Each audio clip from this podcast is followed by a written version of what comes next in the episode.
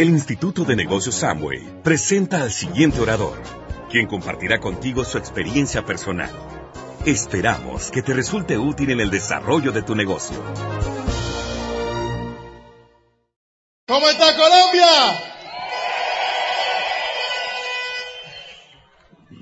Un placer para nosotros, un honor y un privilegio realmente estar aquí contando con todos ustedes, compartiendo un fin de semana maravilloso, un fin de semana donde vamos a tomar decisiones, un fin de semana donde va a ser el trampolín de los próximos niveles de la costa atlántica, ¿sí o no?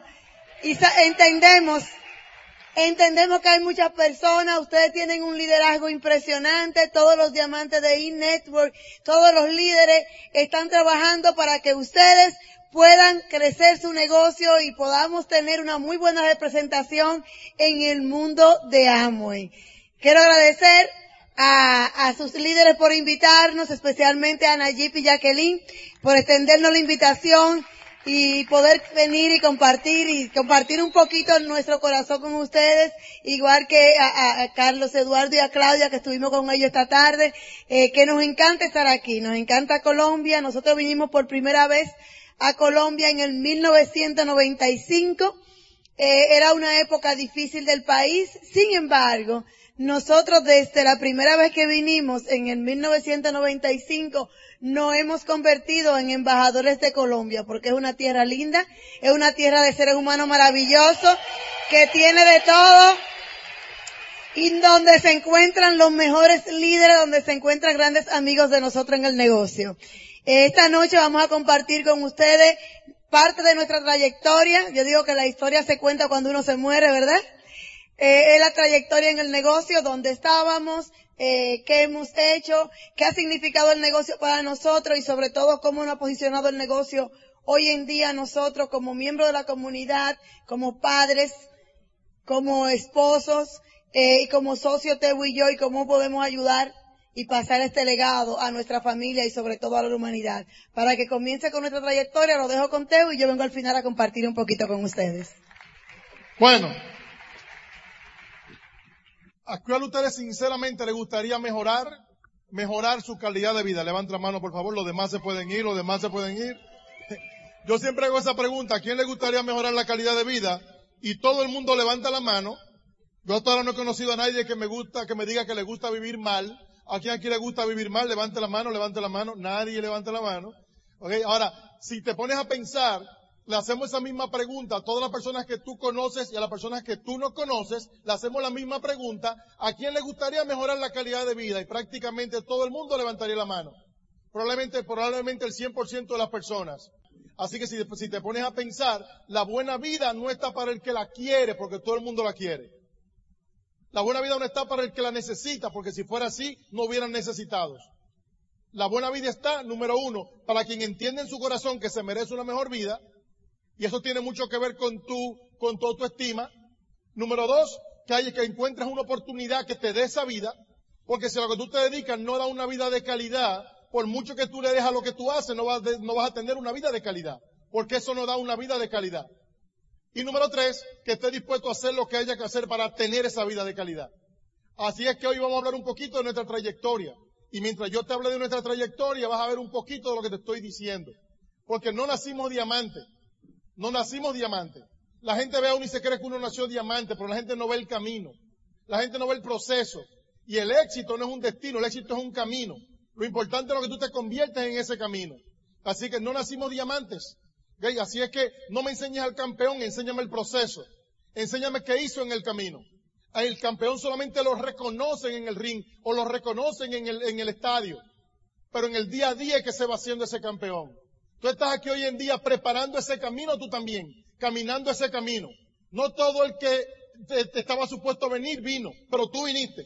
Ya tú empezaste ese camino, así que mantente en ese camino y sigue caminando hasta que lo logres. Así es que yo he estado tres veces en este negocio, tres veces. Levante la mano a alguien que haya estado aquí más de una vez en este negocio. Levante la mano, por favor. Mira qué interesante. Tres veces. Y tres veces como yo, tres veces como yo nadie tres veces como yo o alguno tres veces como yo. Dame la mano. Hay, hay un par tres veces como yo.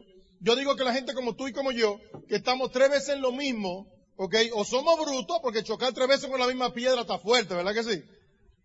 O sabemos que las primeras dos veces no hicimos lo que tenía que hacer, porque el negocio siguió sin nosotros. Así que la primera vez que en el caso mío yo vi el negocio, ¿ok? En ese momento eh, estaba jovencito, 20 años, ¿ok? Creo que en esa época más o menos acababa de conocer a Maribel, vivía en la República Dominicana, estaba estudiando arquitectura, jovencito, ingenuo, naif, ingenuo, ¿Ok? Ya ustedes muchos saben que no, me, no terminé la carrera, me faltó una materia para graduarme de arquitecto, me faltó la materia gris, salí medio bruto. Pero gracias a Dios que por lo menos Maribel sí terminó su carrera, su un lado con honores y eso. Gracias a ella hay gente inteligente en mi casa. Pero lo interesante es eso, lo importante fue que la primera vez que vi el negocio, jovencito en mi vida, ingenuo, gané dinero, me fue bien, entre comillas, Tú sabes que la gente habla de la fiesta dependiendo de cómo le fue. La persona que le fue mal en la fiesta habla mal de la fiesta, pero a quien le fue bien en la fiesta habla de que la fiesta estuvo buena. Así que a mí me fue bien la primera vez que yo hice el negocio. Produje dinero. Ok, ahora, para mí lo interesante no fue el dinero que yo produje porque no fue gran cosa. Para mí lo importante fue que jovencito en mi vida cayeron, gracias al programa educativo, cayeron libros a mis manos que cambiaron mi manera de pensar empecé a desarrollar y a crear mi filosofía de vida. Una filosofía de ganar que me ayudó en todo el camino, aunque en ese momento yo no tenía conciencia de eso. Cayeron libros a mis manos como El vendedor más grande del mundo de Mandino. Jovencito en mi vida yo estaba leyendo ese libro. Libros como Siete estrategias para alcanzar riqueza y felicidad de Jim Rom. Libros como Pensar en grande, la magia del éxito de David Schwartz. Libros como Tú puedes ser el mejor de Héctor Tassinari. Cómo ganar amigos en influencia de la persona de Dale Carnegie y muchísimos libros más que cambiaron mi manera de pensar. En otras palabras, mientras mis amigos de 20 años igual que yo, a esa edad estaban pensando en chicas y en discotecas, yo estaba pensando en chicas, discotecas y leer libros. ¿Alguien entiende lo que estamos hablando?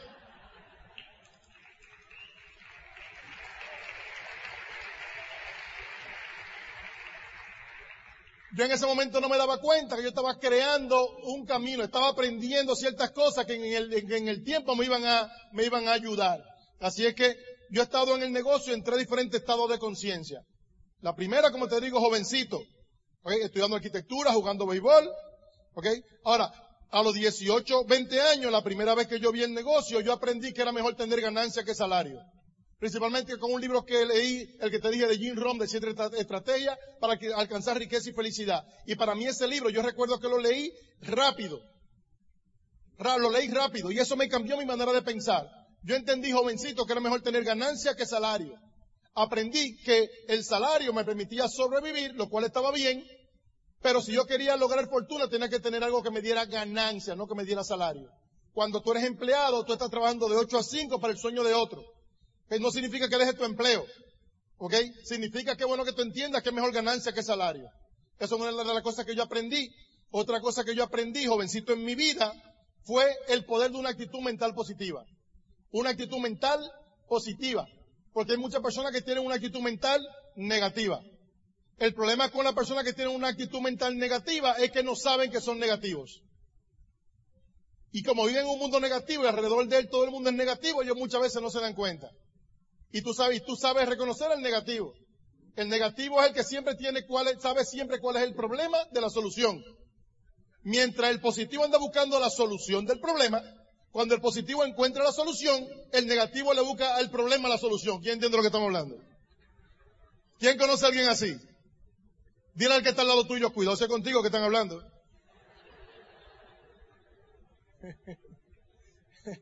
Sí, porque uno nunca se cree que uno, no se cree siempre que es el que está al lado de uno, ¿sí o no? Ahora, el negativo siempre ve el vaso que está por mitad, lo ve medio vacío. Porque para él le están sacando agua. El positivo siempre lo ve medio lleno. Porque para nosotros siempre le están echando agua. Si a mí yo voy manejando, voy guiando, y a mí se me pincha una goma, se me, se me pincha una, una goma, ¿sí le llaman ustedes? Una llanta, se me, pincha, se me pincha una llanta, se me poncha una llanta, para mí, yo digo gracias Señor, porque probablemente me estás cuidando de algo peor un poquito más adelante. El negativo que no entiende se queja y siempre se está quejando. ¿Ok? Y como se está quejando, no está mirando las oportunidades. Está ciego. ¿Ok? Está como pecado en refrigerador. Tiene los ojos abiertos, pero no ve nada. Y ahí está la mayoría de la gente quejándose.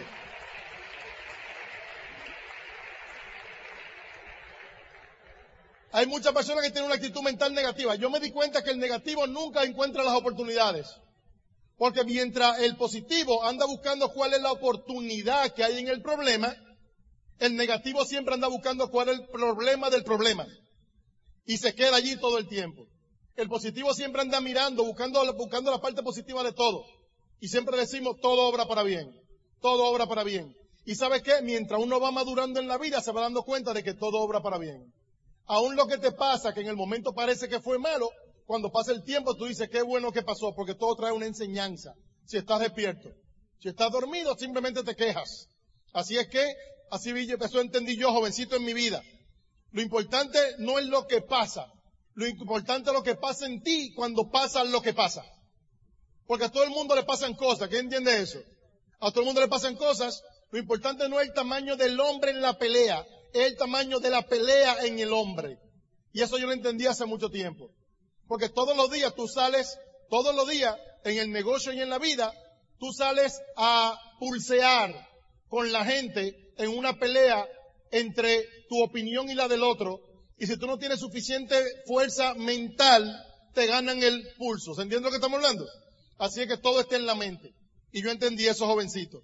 Así que aprendí, número uno, que es mejor tener ganancia que salario.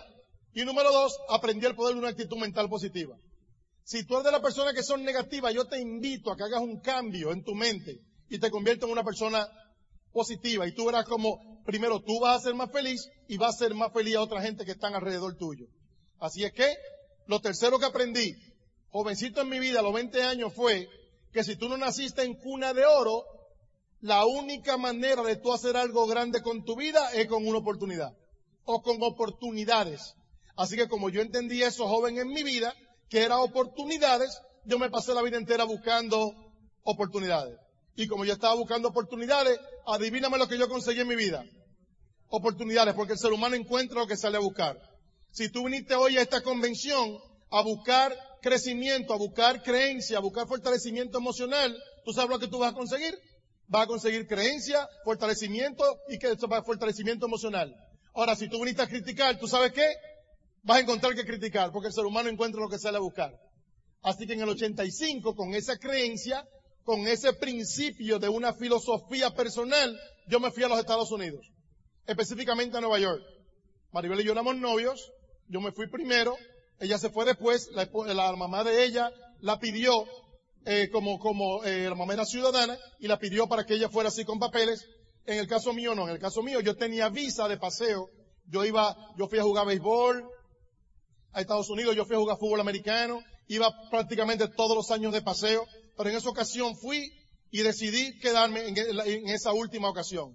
Mira esto, yo fui a Estados Unidos a hacer el negocio de Amway. Porque como había estado la primera vez y me había ido bien, yo tenía una buena, una buena eh, experiencia con el negocio de Amway. Cuando yo me fui a Nueva York, yo me fui a hacer el negocio de Amway. Así es que yo le preguntaba a la persona, ¿tú sabes lo que es Amway? Y nadie sabía. ¿Tú sabes lo que es Amway? Y nadie sabía. Mira qué interesante. Yo te lo digo porque hay gente que están allá afuera que probablemente estuvieron en el negocio de Amway y están esperando a alguien que le dé el plan. Y tú asustado porque él, quizás tú sabes que él estuvo y tienes miedo de explicarle. Y quizás él está esperando a alguien que tenga el coraje de sentarse con él de nuevo y explicarle su punto de vista. Así es que ahí estaba yo, 1985, me voy para Nueva York, ok, con una mentalidad de ganador que había desarrollado la primera vez que estuve en el negocio, ok, así es que me toca trabajar en fábrica. No sé si aquí le llaman fábrica también. Y yo te cuento esto para que tú entiendas, no para que, mira, yo estaba en una ocasión en Chile, que estaba hablando en una, en una actividad o estaba dando un mensaje, y alguien se me acercó, un chileno, y me dijo, es que tu historia no se relaciona con la mía. Y yo te digo algo, yo no espero que mi historia se relacione con la tuya, porque yo voy a hablar de mi historia, no de la tuya. ¿Estamos de acuerdo? O sea, cuando tú cuentes la tuya, entonces ahí tú vas a contar la tuya, por ahí me toca contar la mía, ¿estamos de acuerdo? Así que voy a contarte la mía, no necesariamente para que te relaciones, pero tú sabes que quizá alguien en tu grupo se podría relacionar o alguien en, el futuro se podría relacionar. Pero lo más importante es que tú, tú estás escribiendo tu historia. Y algún día te tocará a ti dar una enseñanza con tu historia. Pero el punto mío es que si de donde me tocó a mí comenzar este negocio o mi vida, hemos llegado por donde vamos, no me diga a mí tú que tú no puedes. Porque lo importante no es donde tú comienzas, lo importante es donde tú decides terminar. Tres veces en el negocio, la primera vez jovencito, la segunda vez no tuve ningún apoyo, ya viviendo en Nueva York, y la tercera vez, gracias a lo que yo había aprendido, con lo que aprendí la primera vez que vi el negocio, éramos dueños de dos agencias de autos en Nueva York. La tercera vez que vi el negocio. Así es que a Maribel le tocó también, también trabajar en factoría, trabajó en salón de belleza, ¿ok? Yo trabajé en factoría, trabajé eh, como, trabajé como, trabajando en un, trabajé manejando un taxi, trabajé como portero de discoteca, trabajé como mesero en algún momento. Fíjate que yo en ningún momento he dicho yo fui taxista, ¿verdad que no? Yo dije yo trabajé como manejando un taxi. Fíjate que yo en ningún momento dije, yo fui mesero, ¿verdad que no? Yo dije, yo trabajé como mesero. Yo nunca fui mesero, yo trabajé como mesero. Yo nunca fui taxista, yo trabajé como taxista. Todo está en la mente. Para mí cada una de esas cosas era simplemente un pueblecito por el que me tocó pasar. Yo sabía, me tocó trabajar en todo eso. Mi papá murió, que era cirujano dentista y mi mamá profesora. Mi papá murió y él nunca supo por todo el trabajo que yo pasé porque él me dijo a mí que no me fuera para los Estados Unidos. Sin embargo, yo hoy en día no cambio nada de lo que fue mi vida, porque simplemente a mí me tocó eso. Y me siento contento por eso, porque yo sé lo que es estar mal, y por saber lo que es estar mal económicamente, entiendo mejor lo que es estar bien. No sé si tú me estás entendiendo lo que estamos hablando. Y sí puedo encontrar más personas que se relacionen con nosotros. Así es que trabajando en factoría o trabajando, manejando un taxi, en algún momento como mesero, portero de discoteca, instructor de gimnasio, presté dinero a rédito, vendí ropa, vendimos prenda, vendimos ropa, hicimos muchísimas cosas. Sin embargo, yo siempre decía, esto no es lo mío. Para mí eso era un pueblecito que había que pasar por ahí, para seguir hacia adelante. ¿Qué había adelante? Yo no sé porque yo nunca había ido. Lo que yo sí estaba claro es que aquí no era. ¿Alguien entiende lo que estamos hablando? Yo estaba claro en que aquí no era. Un empleo no era sobrevivir no era. Yo sabía que íbamos para adelante. Así es que, como yo tenía esa mentalidad y estaba siempre buscando algo que me diera ganancia, yo siempre estaba buscando. A mí me decían que yo estaba loco, porque todo lo que a mí me enseñaban yo lo intentaba. A Maribel le decían que ella estaba más loca que yo por hacerle caso a un loco como yo. Yo le decía, y yo le decía, tú sabes que mi amor, en alguna la voy a pegar. En alguna la voy a pegar. Y tú sabes que con esto la pegamos, con el negocio este. Con esto la pegamos. Mira, Maribel sabía que yo iba a echar hacia adelante. Y nosotros sabíamos que íbamos a echar hacia adelante juntos. Porque yo del principio supe que me enamoré de una soñadora y del principio también supe de que esa soñadora de la que yo me enamoré era una mujer hélice. Hay parejas que son hélices y hay parejas que son anclas. La pareja hélice siempre está apoyando a su pareja. La pareja ancla siempre anda buscando eh, cómo, eh, cómo ponerse la difícil a su propia pareja. Maribel siempre me apoyó en todo. Ella siempre decía, en lo que sea que tú hagas yo te voy a apoyar. Cuando comencé este negocio fue de las pocas cosas que ella no me quería apoyar. Pero como ella había hecho la, promesa de que en todo me iba a apoyar, me tuvo que apoyar. Y ahí fue cuando todo comenzó a crecer. Yo te digo algo, mira, a tu mujer no le importa. Digo, no es que no le importa, porque a la mujer le encanta el dinero, ¿tú entiendes? O sea, a la mujer no le importa. Casi, casi no le importa que tú no tengas dinero si tú eres a, tu, a, tu, esposa, a tu mujer, a tu lo que sea con la que con quien tú vives. Ella no le molesta eso tanto, tanto. Le molesta pero no tanto, tanto, tanto, sí. Le molesta pero no tanto. Ella lo que le molesta, ¿tú sabes qué es? Que sin, que sin dinero tú estás perdiendo el tiempo de que mirando televisión y pasando canal y chateando en un... Eso es lo que ella sí le molesta. Eso es lo que ella le molesta. ¿Sí o no, damas? ¿Sí o no, damas? Así que si ella sabe, oye esto, si ella sabe que tú estás en la calle Ok, buscando la manera de cómo producir, ella te va a respetar siempre. El problema es que la mujer no soporta cuando el esposo está en la casa mirando televisión, perdiendo tiempo, habiendo situaciones económicas.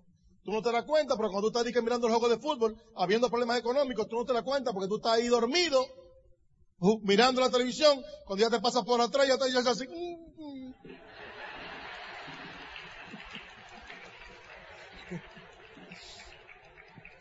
Así es que yo no sé tú, pero yo quería ganarme el respeto y la admiración de Maribel. Yo quería ganarme la, admiración de Maribel, eso es una de las cosas que yo quería. Yo, me, yo quería ganar en la vida. Yo quería ganar en la vida. Yo quería sentir esa sensación. Porque nosotros somos seis hermanos. Yo soy el único que no me gradué. Tengo uno que es médico cardiólogo, hoy en día general de la Fuerza Aérea, retirado. Tengo otro que es químico de profesión. Tengo otro que es dentista. Tengo una otra hermana que es dentista, otro que es psicóloga. Y yo, la oveja negra. Qué interesante el asunto este. Ahora, yo quería sentir la sensación de que gané en la vida, porque es muy duro ser la oveja negra. ¿Hay alguna oveja negra por aquí, por favor? Levanta la mano si hay alguno por aquí. Hay dos o tres ovejas negras. Vamos a, vamos a darle un aplauso para nosotros, las ovejas negras. Un aplauso para nosotros. ¡Uh!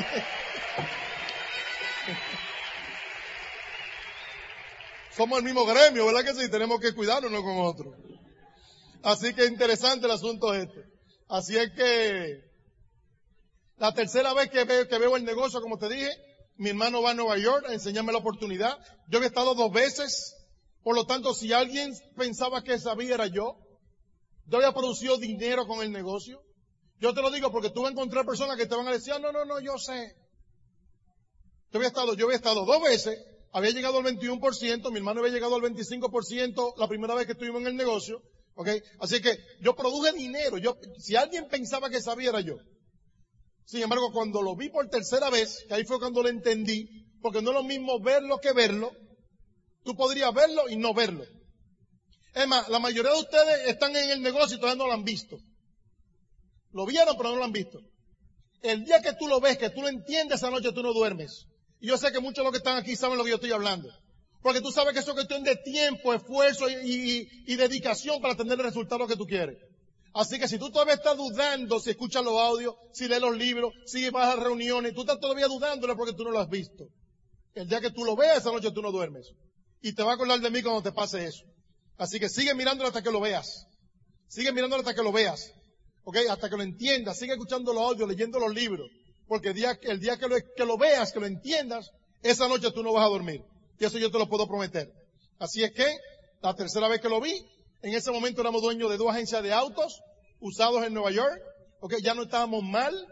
Gracias a lo que yo aprendí la primera vez que hicimos el negocio, que yo hice el negocio, había, ya tenía negocio de autos. Ok, así que manejaba un buen auto. Maribel también. Vivíamos en casa. En Nueva York no todo el mundo vive en casa privada. No todo el mundo tiene mucama, sirvienta, tenemos sirvienta, tenemos niños en colegio privado. O sea, tenemos, teníamos ciertas comodidades que no todo el mundo tiene en Nueva York. Yo sé que aquí en Colombia todo el mundo tiene todo eso, pero en Nueva York no todo el mundo lo tiene. Así es que teníamos, estábamos más o menos bien, entre comillas, y en ese momento me enseñan la oportunidad, y la vi, y la entendí, y me entusiasmé, o nos entusiasmamos, porque Maribel al principio no quería, pero después ya te contará en qué momento fue que ella lo entendió también. Así es que ahí comenzamos el negocio y empezó, mi hermano me dijo, vamos a hacer una lista de candidatos. Así que hicimos una reunión, él planificó una reunión en mi casa. Yo invité, a, bien entusiasmado, invité a nuestros amigos de allá de Nueva York, amistades de, la vida entera. Muchos de ellos asistieron porque teníamos cierto nivel de convocatoria por el éxito que habíamos logrado en Estados Unidos. Así es que mucha gente de esas fueron. Y tú sabes qué, hicimos varios, en la primera reunión, 20 personas, 25 personas. ¿Tú sabes cuánto entraron? Ni uno. Mi hermano, planificó otra reunión para el otro día, dos días después. Ahí habían como algunas 20, 30 personas más. Mi hermano dio el plan, yo no recuerdo lo que él dijo. Ahora, ¿tú sabes cuánta gente entraron de la segunda reunión? Ninguno tampoco.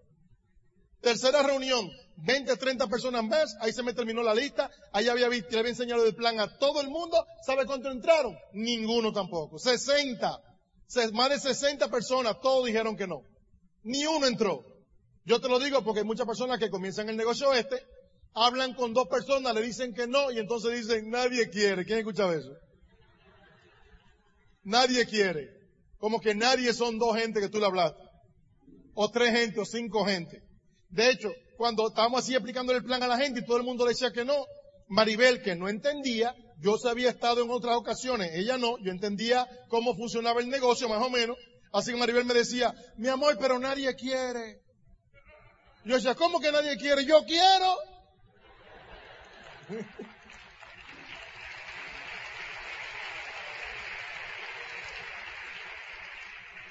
Y le dije, mi amor, mira, tú, tú tienes que entender algo. La estadística dicen que de cada 100 personas, una va a tener tiempo y dinero. Entre nuestras amistades y familiares somos como 100. Si hay uno que se va a hacer rico, somos nosotros, no son ellos. Vamos a buscar nosotros en otro sitio. ¿Te entiendes? La, la mentalidad. Actitud mental positiva. Vamos a buscar al otro en otro sitio y seguimos buscando al próximo. Y al próximo y al próximo. El problema tuyo es que tú quieres que lo haga él. Y no lo va a hacer él, lo va a hacer otro. Tienes que buscar a otro. y tú sabes quién es ¿verdad que sí? El primo, el cuñado, el que tú te atrás de él hace rato. Óyeme, no es con él que tú lo vas a hacer. O el que ya está. Si tú hubieras ido a llegar con lo que están, yo te hubiera llegado. Tú te vas a llegar con lo que faltan por entrar. ¿Tú entiendes lo que estamos hablando? Así que tienes que salir a buscar al próximo. Y al próximo, y al próximo, al próximo. Si tú lo entendiste, alguien más lo va a entender. Yo siempre vi el negocio sencillo. Desde que yo entré, como yo soy sencillo, falta de materia gris, ¿te acuerdas? Como me faltaba siempre la materia gris, yo tenía que ver lo sencillo. Si tú me lo complicabas mucho, con mucha matemática, yo no lo iba a entender. Yo soy más emocional que matemático. Yo soy de la gente que tú le enseñas algo y me entusiasmo. Uh, vamos para adelante. ¿Quién es así como yo? Que se entusiasma fácil. Hay mucha gente como yo, mira eso. Viste, hay mucha gente como yo. Ahora, hay gente que son como Maribel, que son más analíticos, más calculadores. Tienen que buscar un poquito, profundizar un poco más. ¿Quién así como Maribel? Levante la mano si tú eres como Maribel. Hay mucha gente que son así también. El problema que tiene la gente que son como yo es que vemos algo, nos entusiasmamos, uh, nos vamos para adelante, y entonces mientras estamos entusiasmados con esto, nos enseñan otra cosa, nos, enseñan, nos entusiasmamos con lo otro y no hacemos nada. ¿Aquí? El problema de la gente como ustedes, como Maribel y muchos de ustedes, es que como analizan mucho, se queden en parálisis de análisis.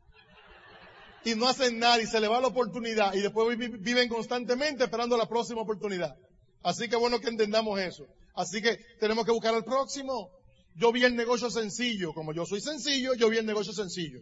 Para mí el negocio es así. Te voy a aplicar el negocio, te voy a aplicar el negocio que yo vi. Para mí el negocio es así. Consumir, vender, vender mucho a poco y buscar a otra gente que haga lo mismo. ¿Qué es lo mismo que ellos van a hacer? Ellos van a consumir, van a vender mucho poco y van a buscar a otros que hagan lo mismo. ¿Qué es lo mismo? Van a consumir, van a vender mucho poco y van a buscar a otros que hagan lo mismo. ¿Qué es lo mismo? Que también consuman, que vendan mucho poco y que busquen a otros que hagan lo mismo. ¿Qué es lo mismo? Que consuman, que vendan mucho poco. Para mí el negocio es sencillo.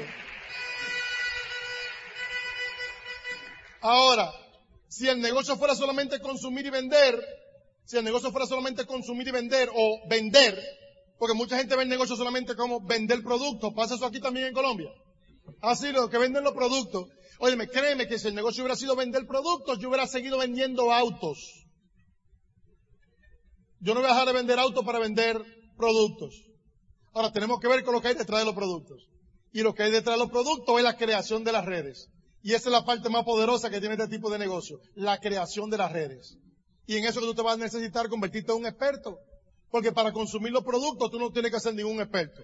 Es más, yo entiendo que, esa parte es muy fácil de entenderla. Consumir. Aquí en Colombia saben lo que es consumir. Consumir, tú compras una pasta de dientes, se la pones al cepillo y te, y te cepillas. Eso está fácil, ¿verdad que sí? Esa parte se entiende, ¿sí o no? Esa se entiende. Hay otra parte que es la de crear una pequeña clientela, vender un poco o mucho. ¿Qué significa eso? Tú compras un producto, lo usas, lo enseñas y te lo compran, lo vendes y te ganas una utilidad. ¿Esa parte se entiende? ¿Se entiende o no se entiende? Ok, lo otro entonces es explicarle lo que tú estás haciendo a otra persona para ver si también quiere hacer lo que tú quieres hacer. Y si él quiere, él se convierte en una parte de la red y otra parte de la red y entonces junto con ellos vamos a ir ayudando a que hagan haciendo lo mismo. ¿Se entiende esa parte? Y entonces, ¿cuál es la parte que tú no entiendes para empezar a hacerlo? ¿Cuál es la parte que tú no entiendes? ¿Por qué no lo haces si es tan sencillo?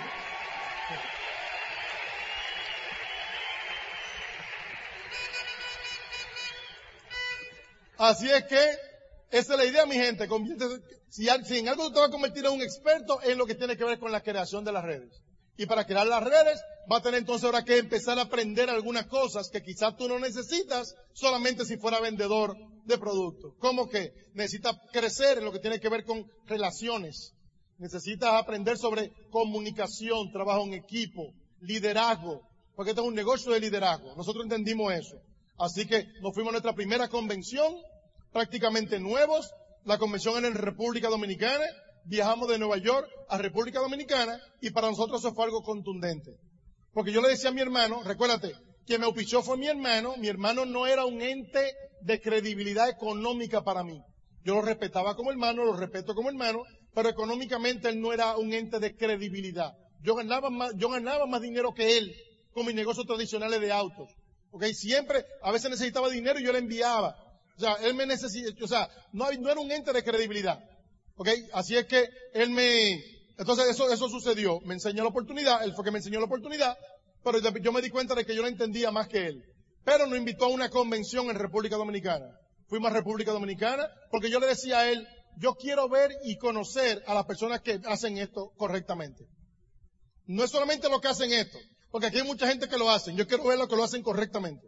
Yo quiero ver lo que tienen los resultados. Yo quiero ver cómo piensan, cómo hablan, cómo viven. Yo quiero ver evidencia. Yo quiero ver fotos. Yo quiero ver videos. Yo quiero ver cómo viven esa gente. Y él me dijo, hay una convención en República Dominicana. Fuimos a la República Dominicana, una convención como esta, y para mí eso fue impactante. Yo espero que esta noche, este fin de semana sea impactante para ti. Y que salga decidido a hacer el negocio hasta que salga. No solamente hacerlo, es hacerlo hasta que salga. Para nosotros eso fue contundente. Y en ese momento nosotros decidimos que íbamos a estar en todas las actividades, que íbamos a hacer lo que hubiera que hacer. Y cierro con esto. Para mí es importante cuando hablo en una convención, porque la idea es que de esta convención tú salgas pagando la próxima convención. Y te voy a decir por qué. Yo no sé, yo no sé si a ustedes los colombianos, los líderes, le encanta trabajar dos veces, pero a mí no me gusta trabajar dos veces. Es lo mismo. ¿Qué significa eso? Si ya la persona que te invitó puso un esfuerzo diciéndote una y otra vez, ven a la convención, ven a la convención, ya puso un esfuerzo, puso un trabajo para traerte a la convención, por el amor de Dios, paga tu convención para que no tenga que estar de nuevo contigo el mes que viene, que paga la convención, que paga la convención, págala ya para salir de eso, ¿estamos de acuerdo mi gente? La idea es salir con la convención, paga ya.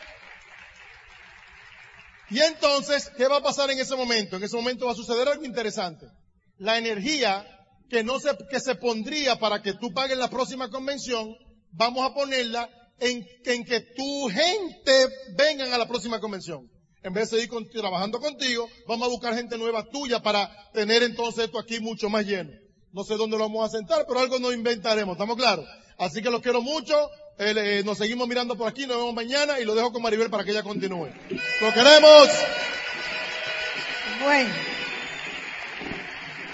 Debo era el positivo del negocio, ¿verdad? Fíjate, yo totalmente diferente, eh, fui a la universidad, me gradué, me gusta mucho estudiar, me gustaba la universidad, eh, fui educada por más de 18 años con un paradigma de la época industrial que la mayoría de nosotros aquí también fuimos educados y era que uno estudiara, sacar una profesión, iba a conseguir un buen empleo. Eso funcionó en la época industrial realmente por un tiempo, como cuando se, pasamos de la revolución agrícola a la industrial, funcionó porque realmente se necesitaban oficios, se necesitaban técnicos. En la época industrial era tan grande lo que venía, la producción en masas, que se necesitaban esos profesionales. Hoy en día, no necesariamente. Hay muchas profesiones de relevancia que sí se siguen necesitando, pero hay otras que se van sustituyendo porque las épocas son diferentes. De manera que este negocio, que es un negocio de esta época, Teo y yo lo empezamos en otra época. Y yo no lo entendía. Yo era de la gente que decía, no, a mí no me habla de eso, no me interesa, yo no voy para eso, a mí no me gustan las ventas, yo no estudié en universidad para hacer ese tipo de negocio. El network marketing no se entendía en los noventas. La gente pensaba que lo iban a estafar, que lo iban a engañar, eh, que era un fraude, mucha gente pensaba. Hoy en día es simple, muy simple hacer el negocio, porque hoy en día la globalización de los mercados, el internet, las redes sociales han hecho de esto un negocio simple, sencillo y, entendible, muy entendible. Pero en esa época hay que entenderlo, ¿no? Eh, Teo cuando éramos novios estaba en el negocio, yo nunca fui a una reunión, pero el negocio fue el rival más grande que yo tenía.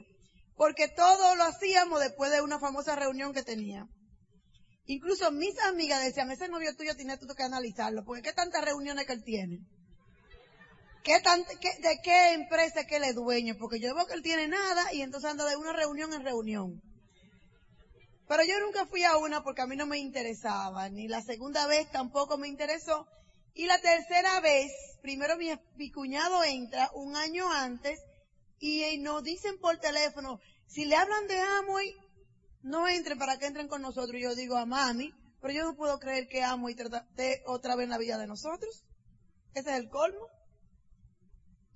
Y mi cuñado viene de vacaciones y, y Teo pasa por una etapa del negocio de muchas frustraciones, eh, suben mucho los gastos operativos del negocio, eh, cambian muchas leyes fiscales de manera que eso nos comprometía mucho más. El negocio de nosotros era por temporada, por el clima en el norte, en Nueva York, porque teníamos que trabajar como las hormigas, trabajar mucho en verano para poder guardar para el invierno, porque el invierno la gente, en vez de comprar carro, lo vendía por la situación del tiempo, de la nieve, de los estacionamientos. Y te va a estar pasando una etapa difícil y viene mi cuñado otra vez con el negocio de Amway. Y yo digo, pero es que yo no lo puedo creer. Y yo le digo, mira, a mí eso no me interesa. Y entonces él no me hizo caso, gracias a Dios, y habló con Teo. De repente llega Teo y ellos después de largas horas en la, en la primera planta de la casa con mi cuñado, yo estoy en la habitación preparada para dormir y él me dice, ¿tú sabes qué, mi amor?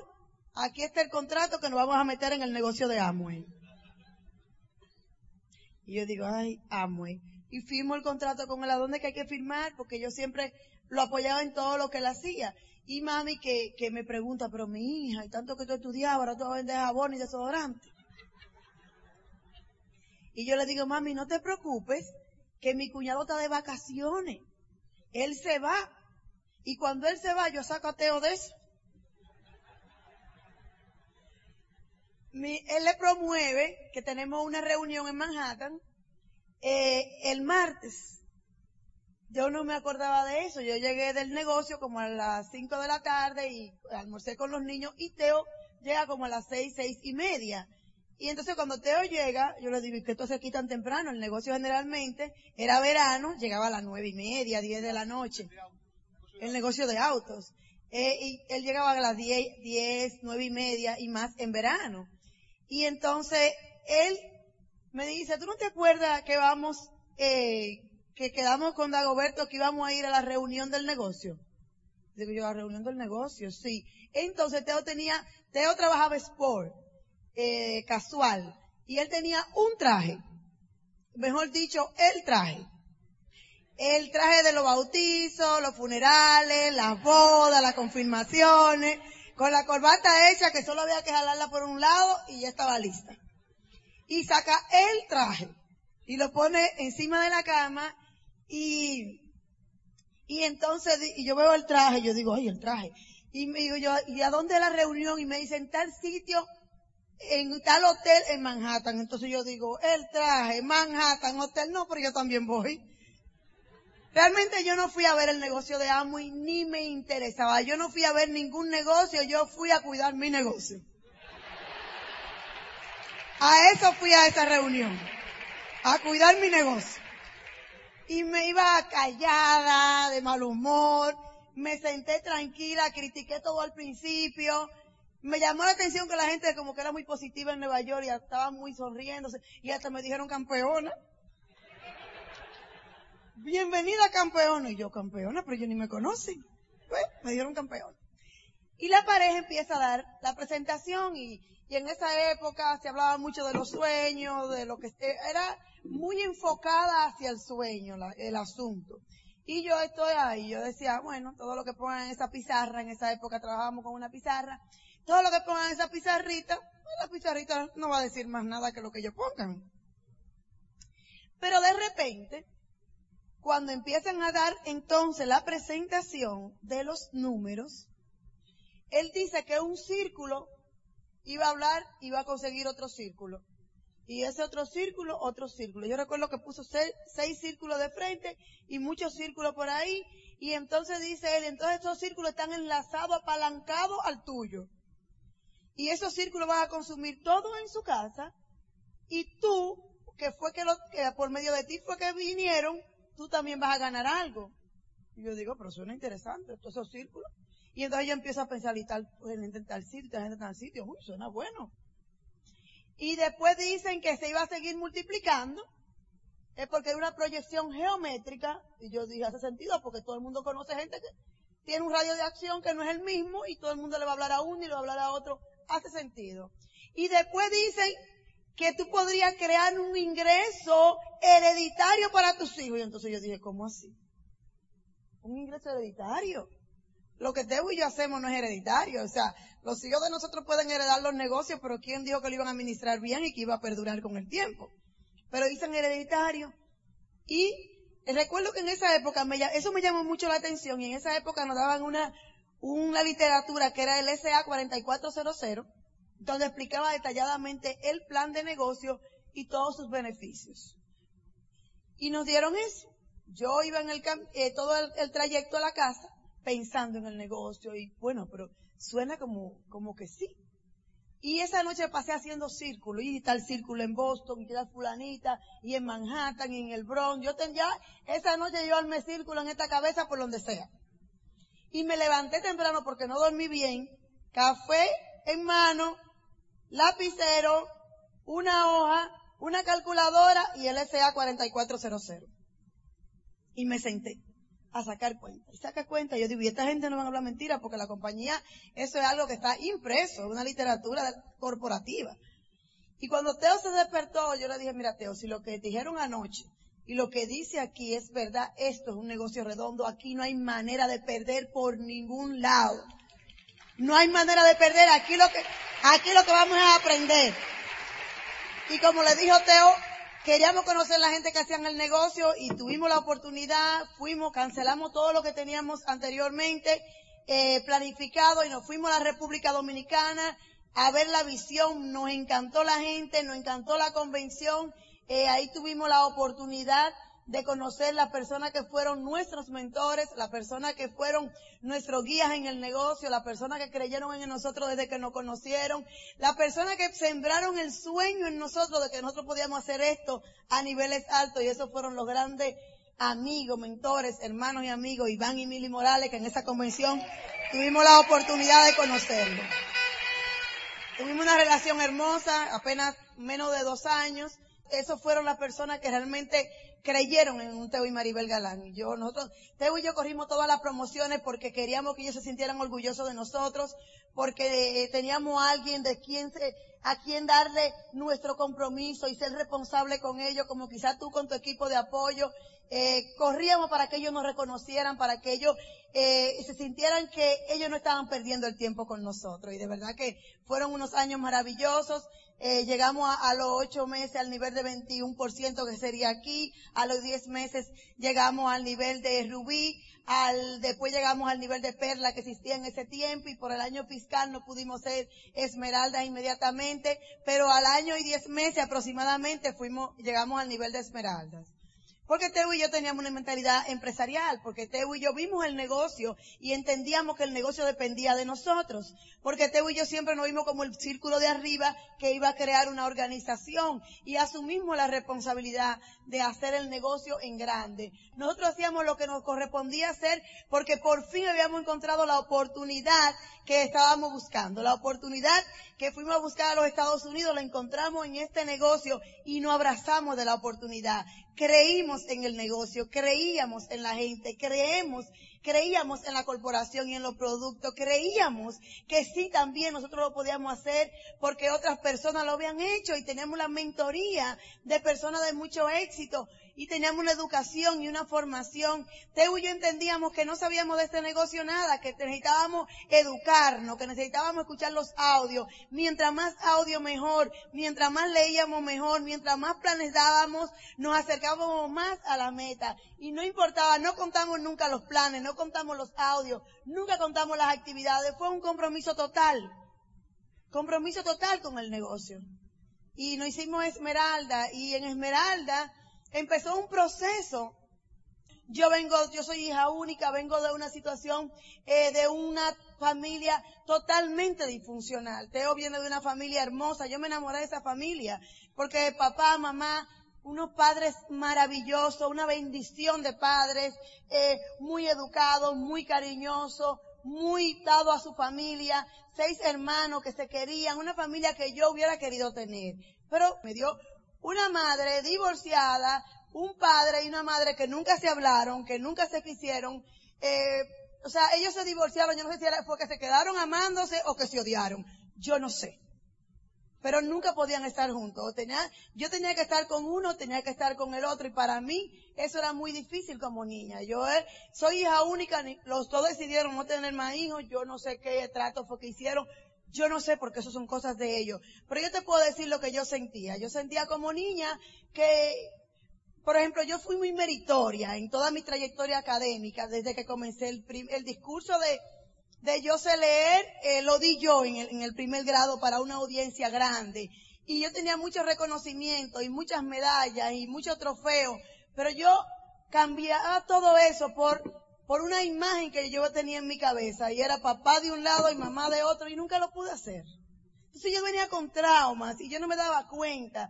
Y aparte de eso, mi papá era un hombre que bebía mucho, era muy solitario, era muy callado, siempre me trató muy bien, nunca ni siquiera yo sentí un regaño de él, pero era una persona conflictiva con otras personas, no tenía un buen vivir y por eso un día, cuando yo tenía 11 años, mi papá lo mataron. De manera que yo tenía un resentimiento con el mundo. Yo sentía que la gente era mala, que nadie quería a nadie, que todo el mundo tenía un interés. Y yo vivía con eso por dentro.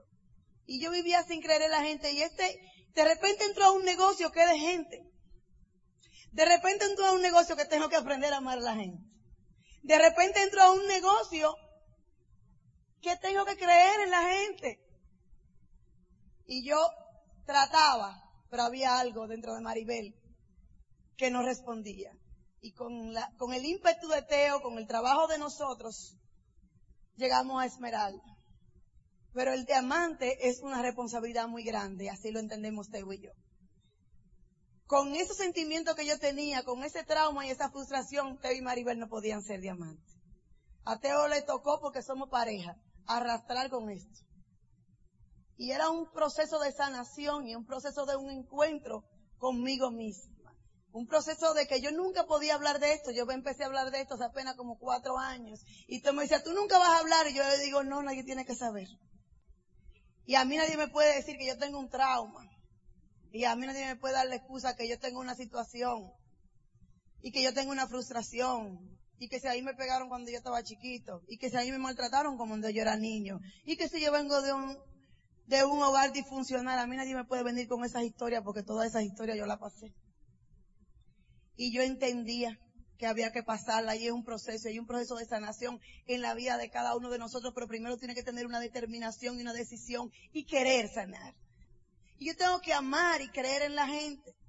Y yo no te estoy diciendo esto a ti para que me tome pena, porque lo que menos yo quiero es pena. Yo te estoy hablando de mi posición.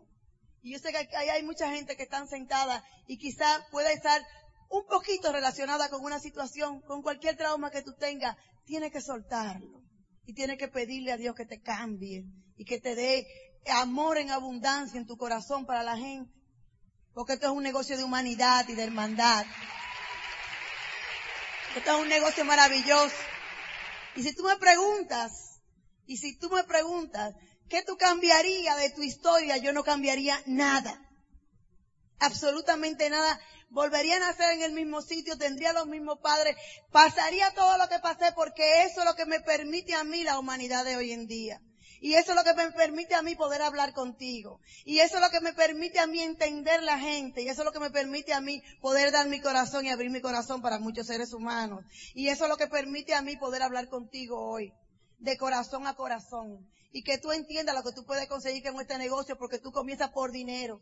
Pero es mucho más que el dinero lo que tú vas a conseguir en este gran negocio. Y pasaron ocho años, que yo le digo ocho años de desierto, pero para mí fueron ocho años de sanación y crecimiento. Y fueron ocho años que yo no lo cambiaría por nada. Porque fueron los ocho años. Nosotros no fue en esos dos años que construimos el diamante. En mi caso, la diamante Maribel Galán se construyó en esos ocho años. De dar el plan todos los días. De hacer citas diarios de dar varios planes al día y que nada saliera. Porque me tenía que ver frente a mi realidad. Porque me tenía que ver frente a mi espejo. Porque habían otras cosas que yo tenía que enderezar primero. Antes de poder llegar a ese nivel tan ambicioso que uno tenía, que era el nivel de llegar a diamante. Y nos fuimos a la República Dominicana en el 2012. Porque la mamá de Teo enfermó. Enferma la mamá de Teo y vamos a la República Dominicana. Y, y en, ese, en esos ocho años hay algo que yo te quiero compartir. Que para que tú no cometas el error que yo cometía, en esos ocho años yo me la pasé regañando. Yo me la pasé quejándome. Teo nunca y yo hemos dejado de ser constructores. Pero entonces yo, en esos ocho años, inclusive, de alguna manera maltrataba a mi mejor recurso en este negocio, que es Teo. Porque las mujeres somos multitask. Porque las mujeres podemos hacer, ayudar al niño con la tarea, lavar los platos, mirar la televisión, hablar por teléfono, dirigir una orquesta, de todo en el mismo momento. Y yo, y eso es una virtud. Eso es un regalo. Pero ese regalo a veces nosotros empezamos a volcarlo y queremos que los, que los esposos hagan lo mismo. Y quizás no pueden tener tres cosas en la mente. Y tú quieres que la tenga, porque tú la tienes, porque tú entiendes cómo es que eso funciona. Dice Teo que ni dos. Yo recuerdo que yo le decía a Teo, tiene que hacer tal cosa y tal cosa y tal cosa. Y él me decía, tú no me puedes decir una primero, yo termino y después tú me dices la otra. Yo decía, no, ¿y por qué?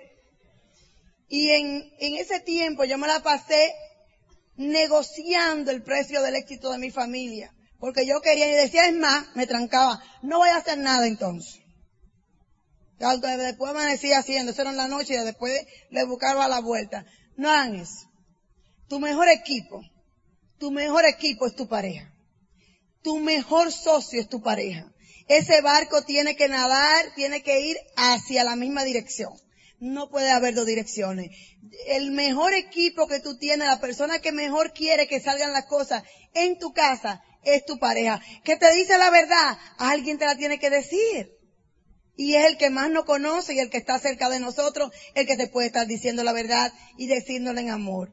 Fuimos a la República Dominicana, en la mamá de Teo, lamentablemente le dijeron que iba a durar como tres años, solo duró ocho, pero pudimos estar con ella.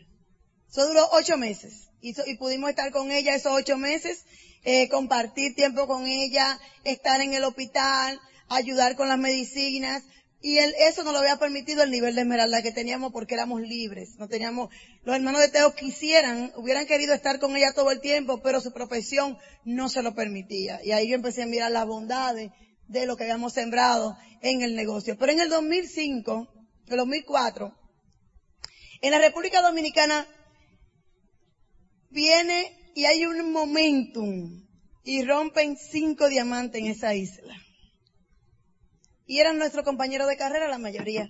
Compañeros de la que vimos entrar, que, que entraron con nosotros o cuando nosotros entramos lo vimos crecer y yo estoy llorando, llorando en la convención. Ya mis hijos desde, desde que tenían 14, 15 años lo involucrábamos en el negocio, lo llevábamos a los eventos, no para que hicieran el negocio, porque nunca le dijimos a nuestros hijos que hagan el negocio, sino para que fueran exitosos, para que aprendieran de éxito, de leyes de vida. Y yo recuerdo que todas las metas que iban a lograr eran en base al negocio. Había un juego, cuando logremos esta meta vamos a comprar esto. Un viaje, cuando logremos esta meta vamos a hacer esto. Y yo me había dado cuenta que Teo Junior, el mayor, cuando querían algo ya le decía al menor, y no vaya a mencionar el negocio. Porque había perdido la fe en nosotros.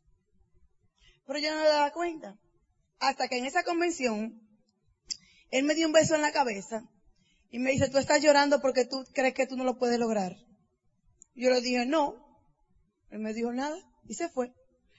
Este septiembre, él ya estaba planificando irse a estudiar a los Estados Unidos. Estaba jugando basquetbol y él llega rebotando una bola y yo estoy sentada tomándome un café, te voy a estar preparando que vamos para una presentación y él me dice, mami, yo te quiero hacer una pregunta.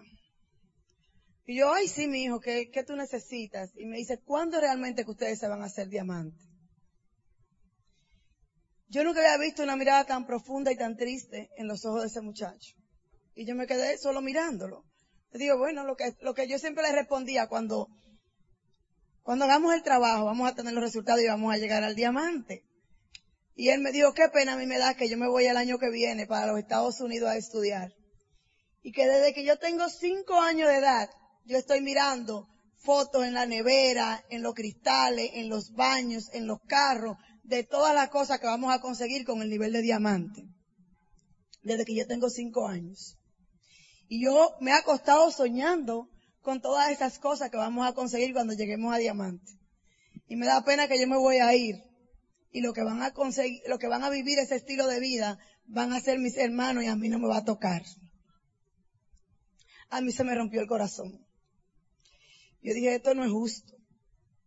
Que nosotros podamos sembrar el sueño en, un niño y que no seamos capaces ni responsables de trabajar para, para luchar y lograr ese sueño.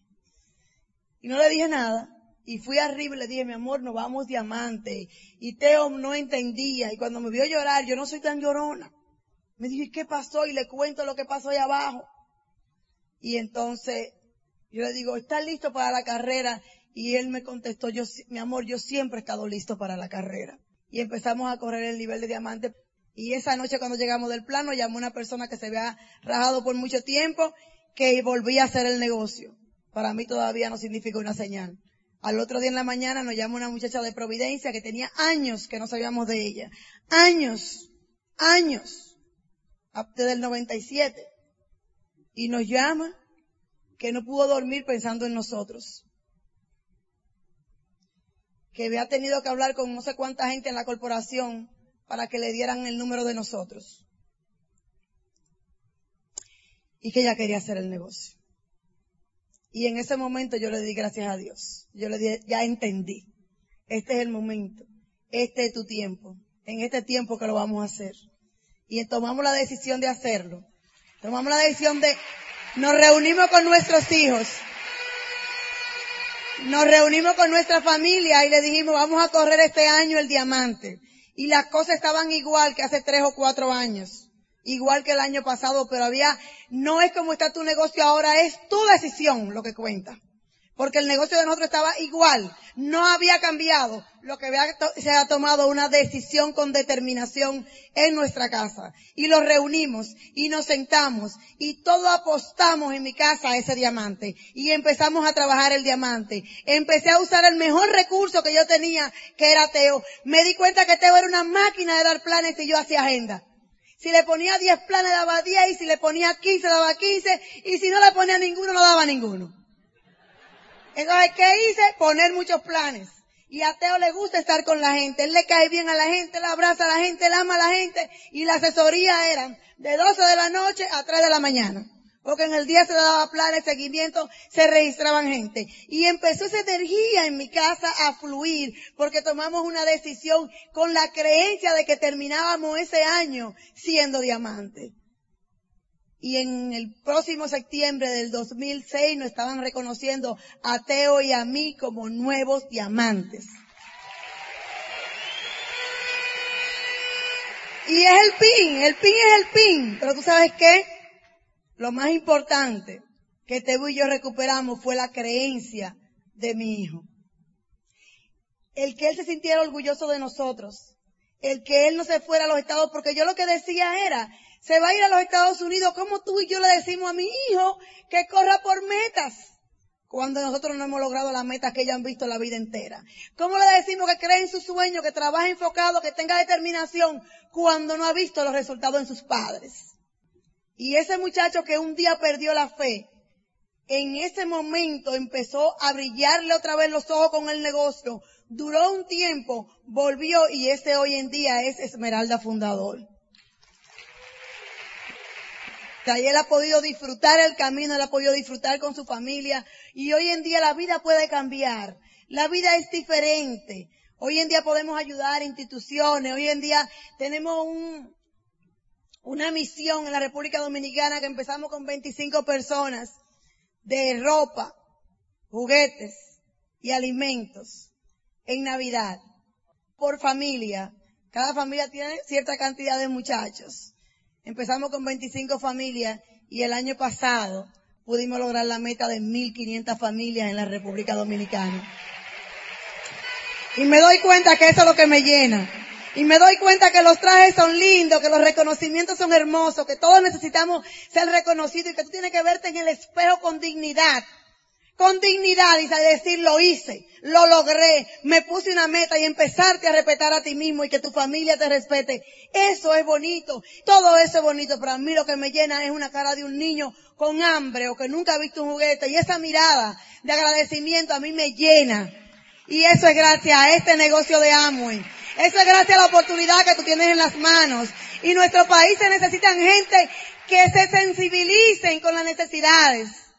Y nuestros países necesitan gente que tengan hermandad, que tengan familiaridad, que quieran ayudar, que quieran aportar, que quieran ganar en la vida. Yo lo que te invito a ti es que quieras ganar en la vida, que despierte ese hambre de ganar en la vida, que renueve tu sueño este fin de semana, porque aquí tú puedes lograr lo que tú quieras, cuando tú quieras, lo puedes lograr. Todo lo que te y hemos propuesto en este negocio, lo hemos logrado. Mi norte es mi familia y vivo bendecida con ellos. Y hoy tengo tres, tres hijos maravillosos, una familia unida, un matrimonio que cada vez es mi novio, de más de 30 años.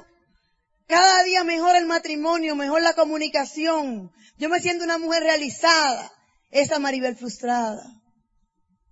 Esa niña de un hogar disfuncional. Esa niña de un padre que tomaba mucho. Esa niña que se convirtió en huérfana en un momento. Esa niña que no creía en nadie.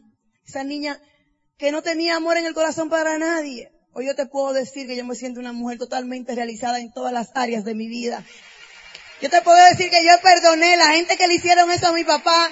Yo me lo puedo encontrar en la calle y darle un beso y un abrazo porque ya yo lo perdoné. Yo no soy quien. Hoy yo te puedo decir que yo te, que yo puedo ayudo a la comunidad que mi madre se siente orgullosa de mí, que mis hijos se sienten orgullosos, porque no hemos desarrollado en este negocio nuestra profesión como profesionales. Somos profesionales del network marketing, Teo y yo. Y yo me he entrenado junto con él y yo soy una profesional y lo que Teo hace en el negocio, yo también lo puedo hacer. Y puedo decirte que soy una madre que no tengo que no me arrepiento de nada porque le he dado a mis hijos todo lo que tengo que darle, porque el tiempo, estar con su tarea, estar en sus actividades, ser su amiga, compartir con ellos y como pareja. Como pareja me siento satisfecha a donde está nuestra relación de hoy en día. Me siento que puedo aportar a la humanidad y a la comunidad. Me siento orgullosa de mí. Cuando me miro en el, espejo me miro con respeto. Y el negocio ha sido el vehículo para poder hacer todas estas bendiciones que podemos tener. Mi mamá no trabaja, mi mamá yo hace mucho que la mantengo y el primer apartamento nuevo, cuando rompimos diamantes y compramos nuevo y se lo amueblamos, fue para mi mamá. Y la familia de Teo, cuando necesitan algo, saben que pueden venir y que cuentan con una mano, porque Teo y yo lo vamos a apoyar. Hagan o no hagan el negocio, para eso lo hicimos nosotros, para poder ayudarlo a ellos. Yo veo este negocio como una ventana para mirar las necesidades de los otros Tú estás aquí para tú poder ayudar a otros que tienen menos fe que tú y que tienen menos oportunidades que tú. Así que mi gente, vamos a hacer este negocio en grande, vamos a tomar la decisión, vamos a dejar de jugar con nuestro futuro y vamos a salir a llevar esa bandera de determinación a casa por casa, esperanza, amor a las casas y sobre todo una gran oportunidad. Pero sobre todo está pendiente al milagro. Porque si tú tienes determinación, si, tú haces lo que tienes que hacer, el milagro va a llegar en tu vida. Lo quiero mucho. El Instituto de Negocios Samway agradece tu atención. Esperamos que esta presentación te ayude a lograr el éxito que soñaste.